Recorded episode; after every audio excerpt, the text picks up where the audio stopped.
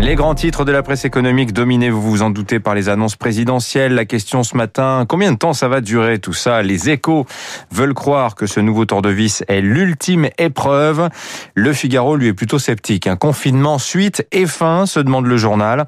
Après trois mois où la France a cru pouvoir échapper aux effets du variant anglais, le Parisien retient à la une le message central du chef de l'État. Nous devons fournir un effort supplémentaire. Libération voit Emmanuel Macron acculé. Pour l'opinion, les annonces d'hier sont en fait une défaite hein, pour le chef de l'État. Il promet l'inversion de la courbe, mais au prix d'un renoncement à deux marqueurs forts hein, de sa gestion de la crise.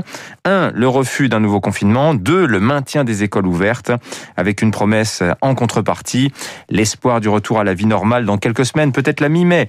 Psychologiquement, c'est sans fin, se désespère un Parisien interviewé par Aujourd'hui en France. Vos journaux passent en vue également les conséquences pratiques de la nouvelle situation.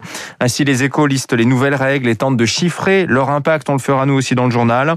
Le Parisien insiste sur la vaccination qui va s'ouvrir à tous les plus de 60 ans à partir du 16 avril. Le télétravail, par ailleurs, reste la norme. Ça aussi, on va en parler autre sujet dans le point, euh, ce matin, papier très intéressant sur les règles budgétaires européennes. Comment, dans l'Europe post-Covid, continuer avec un pacte de stabilité désormais intenable, hein, 3% de déficit maximum, 60% d'endettement maximum, ne rêvons pas. Plus personne n'y arrivera, même les Allemands, au moins sur la partie euh, déficit. Ces règles écrites pour le temps où l'Europe pouvait avoir 5% euh, de croissance ne tiennent plus. Et les revendications venues du Sud progressent. Hein. Il faudrait à l'avenir distinguer dépenses d'investissement et dépenses courantes. Bah, c'est ce que dit par exemple le commissaire européen Gentiloni, un Italien. Euh, Clément Beaune, également notre ministre des Affaires européennes. La grande question, c'est face aux États-Unis qui viennent d'engager deux fois 2000 milliards. L'Europe va-t-elle décrocher en comparaison Immense débat.